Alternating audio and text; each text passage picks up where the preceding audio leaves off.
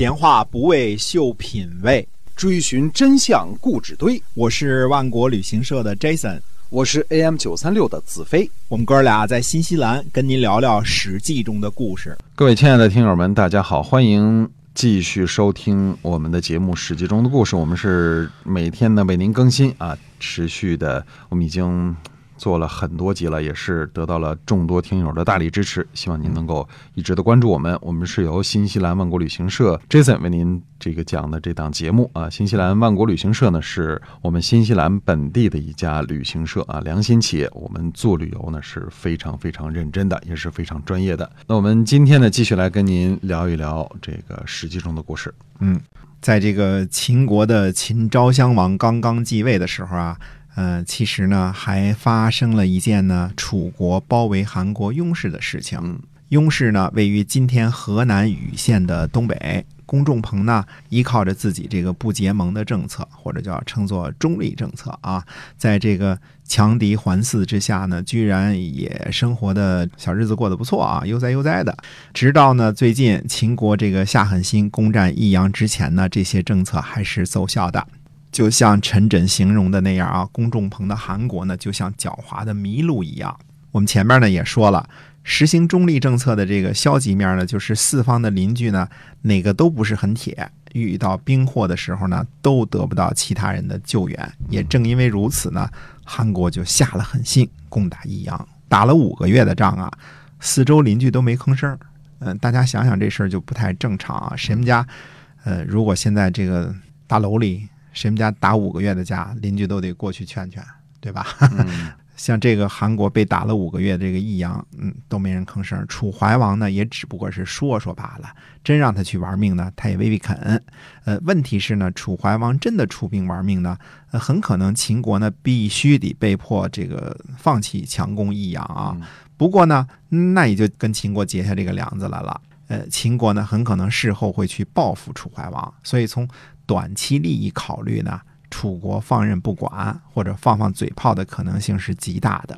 也正是因为看透了这一点，甘茂才愿意千里用兵强攻易守难攻的这个益阳。益阳呢，真的被拿下来之后呢，韩国的窘境就立现啊！因为不但是这个秦国看透了韩国的这个软弱啊和中立政策的无效，其他人呢也会想到，譬如说呢，楚国，楚怀王呢又翻出了老账。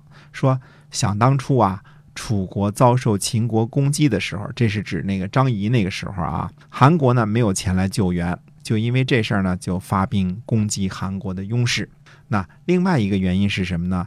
秦国新君呢是楚国的外甥，嗯，掌权的太后是芈月嘛，这个我们说宣太后芈月，他两位呢，这个向着楚国的可能性肯定是多于向着韩国，对吧？那么韩国呢？遭受楚国的攻击，首先想到的是如何解决这部分军费的问题。就是如何解决呢？嗯，找旁边的小国西周，让西周呢出兵甲和粮草。我们这儿。得稍微追溯一下啊，周王室的地盘呢本来就没有多大，以洛邑为中心的一段狭长的这个地盘而已了。这个春秋以来都是如此。大约是在公元前四百四十年左右呢，韩国和赵国呢又把这一小块州呢一分为二了，分成东边和西边。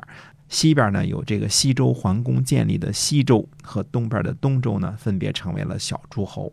而所谓的朝廷或者我们说周王室呢，实际上遭受了和诸侯一样的待遇，被西周军和东周军给架空了。在公元前呢三百一十五年之前啊，这个周王呢等于是接受东周军的保护和供养。那他周王已经没有任何的用处了吧，像一个呃年老力衰的老人一样，得接受人家供养了，对吧？走不动道了。呃，即便是如此呢，到了公元前三百一十五年的时候呢，东周君就告诉这个王室的继承人周隐王了，说东周啊不愿意继续供养周王了。那新继位的周隐王怎么办呢？只好去求助于西周军，说西周君能不能养我呀？庇护于西周军这个意下，呃，周隐王呢又称王赧，或者称作呢周赧王。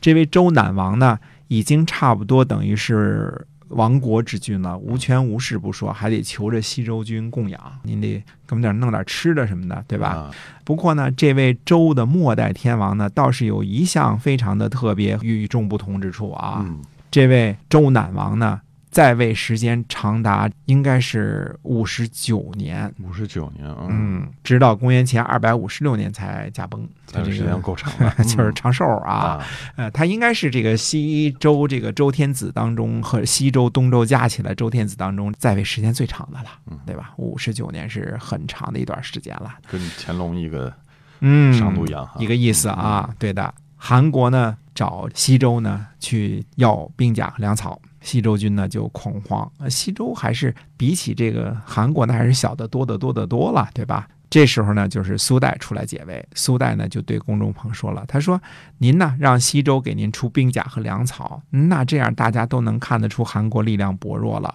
楚国一定会拿下雍氏。”公仲鹏说：“可是使者已经派出去了。”苏代说呢：“那干脆。”呃，韩国呢就把高都送给西周吧。公仲鹏听了就大怒，说：“不要西周出这个兵甲和粮草就算了，为什么再把高都送给西周啊？”苏代说呢：“说韩国呢把高都送给西周啊，就等于西周完全归附了韩国了。秦国呢一定会烧掉这个西周的符节，不和西周往来，这样就等于韩国得到了一个完整的西周。为什么不送高都给这个西周呢？”公仲朋说：“善。”嗯，好，那就那就这么着吧。等于楚国呢围困雍氏五个月，韩国呢，呃，让使者去秦国呢求救，叫做什么呀？冠盖相望，就是前后使者啊都能看到彼此的车盖，但是秦军呢就是不出动。韩国呢又派使者叫上进，上进呢对秦昭襄王说了，说韩国对于秦国呀。没有事情的时候呢，是秦国的屏障；发生战事的时候呢，韩国会排着雁行阵呢出手相助。现在呢，韩国已经相当危险了。臣听说呢，揭去嘴唇的话呢，牙齿会冷。希望大王您好好考虑一下啊。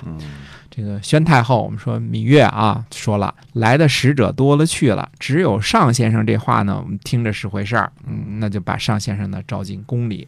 芈月说啊。臣妾呢侍奉先王，先王呢把大腿压在臣妾身上，臣妾觉得支撑不了，很难受。先王呢把全部的身体压在臣妾身上，嗯，臣妾呢反倒觉得不是很重。那为什么呢？因为这样对于臣妾来说也有一些好处。现在呢，帮助韩国，如果不使用很多兵、很多粮草，那就救援不了韩国。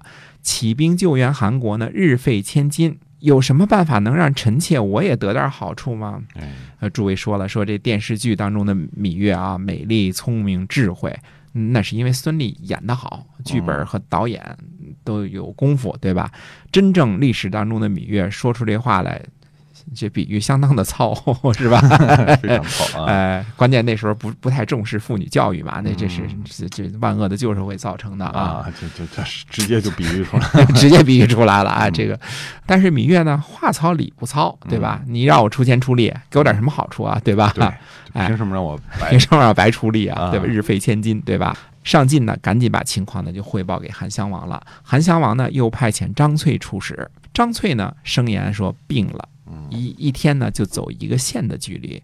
张翠到了韩国之后呢，甘茂就说了，他说韩国情况危急啊，先生竟然这个带病前来。张翠说呢，说韩国的形势并没有那么危急，而是呢将要危急了。甘茂说。秦国国家强大，国君英明，韩国急不急？大家都看得出来啊。先生说不急，这样可以吗？张翠说呢，韩国真的急了，早就投奔楚国了，那样沉还哪敢前来呀？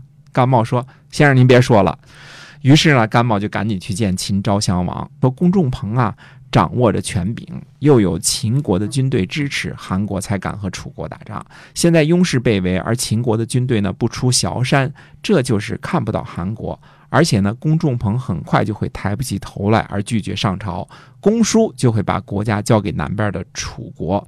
如果楚国和韩国合在一起，魏国肯定不敢不听话。这样，楚国就等于使用三个国家来为难秦国，这样伐秦的局面就形成了。不知道呢是。坐等着被罚，还是讨伐别人，哪个比较好一些呢？秦昭襄王说善，果然出兵救援韩国。所以韩国呢没有去西周征调兵甲和粮草，靠着秦国的救兵，最后呢楚国也没有能拿下韩国的勇士，自己退兵走了。这个公仲鹏这个还是有两把刷子的，要说对吧？是，所以追溯一下这个韩国和这个秦国和楚国之间的关系，大家看得出来啊，这个韩国怎一个苦字了得呀，是吧？可不，命不太好啊，嘿，吃了亏了啊。嗯，好，我们今天啊这个史记中的故事先跟大家就讲到这儿了，下期再会。再会。